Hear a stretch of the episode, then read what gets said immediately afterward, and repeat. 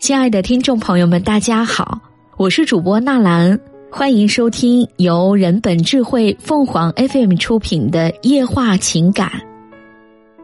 我已长大，你们未老。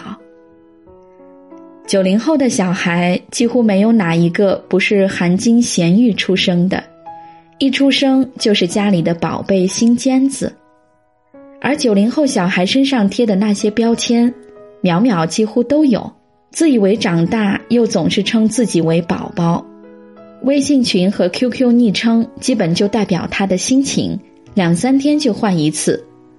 脑子活的你总是跟不上，典型的现实主义者。用他自己的话说：“活在当下。”这份心态让他在生活中特别活络。譬如，淼淼知道什么时候对妈好，什么时候对爸好，什么时候对我们两个一起好。更知道如何避开我的针尖和麦芒。我叨叨个没完没了时，他嘴角上扬，面带微笑，却一句也没听到我说什么。他早已把备好的两团棉花将耳朵狠狠塞住。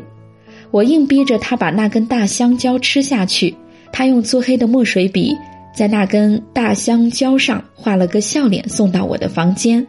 我这么可爱，你忍心吃吗？我一下子气笑了。这么没心没肺、不靠谱的小孩子，我们将来可不敢指望你。这是我多次在淼淼面前重复的话，他每次听了都嘻嘻笑，不反驳也不辩解，我视为默认。淼淼慢慢长大，也在慢慢懂事，但我对他印象的大改变，源于去年的一次小团聚。国庆七天假，我们一起回山东老家。淼淼的爷爷老年中风，躺在床上已有三四年。虽然有奶奶尽心尽力的照顾，但他的卧室里还是漂浮着一股让人难以接受的气息。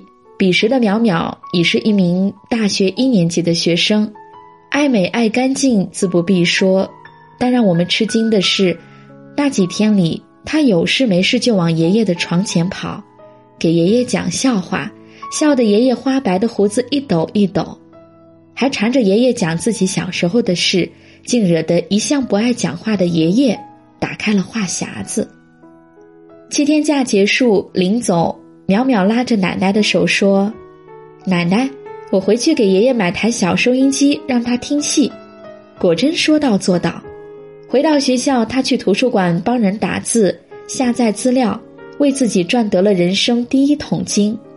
尽管那桶金有点小，可他还是用那笔钱为爷爷寄回了一台精美的小收音机，闹得爷爷几乎日夜不停的搂着那台小收音机不舍得关掉。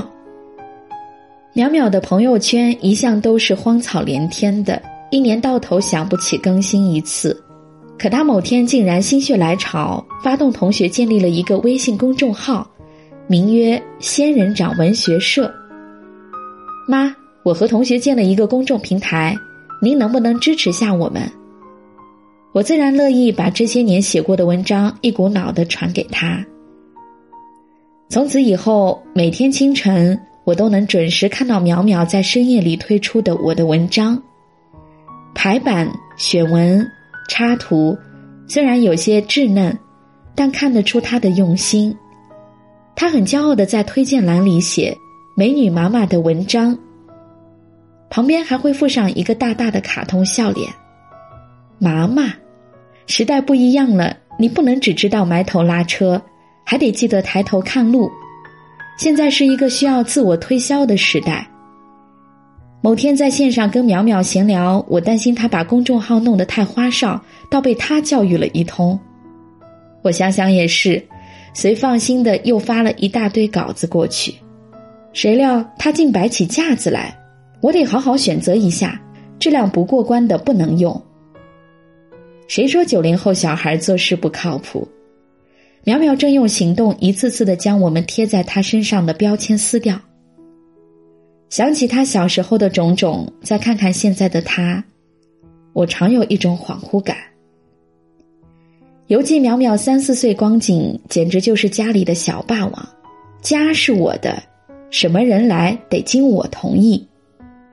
有客人来，坐在客厅里与奶奶家长里短的说话，影响她看动画片。他二话没说，上前就用小手把那位邻居奶奶的嘴巴给堵上了。我让你们别再讲话。邻居奶奶红着脸讪讪的走了。我气急败坏的拉她到跟前教育。那边奶奶早已像一只充满斗志的老母鸡，把她拉到自己的怀里去了。下次我们不让那位奶奶来。家里一套漂亮的水晶玻璃杯，淼淼不小心失手打碎一只，我正要发作。爷爷在一边拍手，我家淼淼真能干，都有力气摔杯子了。他撇着的小嘴角立马扬起来，啪，第二个杯子又被他一扬手摔到地上，还在那里直拍巴掌。这都是什么教育理念啊？我跟老人理论，老人一句话就把我堵回来了。树大自直，你以为你们小时候不这样啊？好吧。我耐心的等这棵小树长大，这期间虽然有爷爷奶奶、姥姥姥爷护着，我也没少抽空修剪苗苗。他再个性，有些传统还是不能丢。如此一来，家里闹得鸡飞狗跳的时候，自然也有。我被他气得暴跳如雷，扬言以后再不管他。他被我修理的哇哇大哭，抱怨爸爸为何给他找了这么一个母老虎的妈妈。回首十几年养育淼淼的路，有苦更有甜，有担忧更有期待。他们这一代孩子的成长环境实在特殊，他们享受了太多的爱，也承载着太多的希望与期待。他们身上有娇娇二气，也有让人惊喜佩服的东西。是谁发明了那个美好的节日？五月二十日，我爱你。让所有平时羞于表达的人都可以有勇气在这一天堂而皇之的向对方表达自己的爱。淼淼那天送给我们的，除了两个五二零的微信红包，还有一封写给我和他爸爸的公开信。亲爱的爸爸妈妈，我知道，因为我平时的一些表现，你们一定认为我很自我，很不靠谱。你们一直在努力的工作赚钱。说是要为我的将来铺一条平坦的路。其实你们完全不必要这样。我有我的未来，未来有钱我就买所大房子，没钱我租房也会把你们带上。用你们的话说，儿孙自有儿孙福。你们何必把今天过得这么累？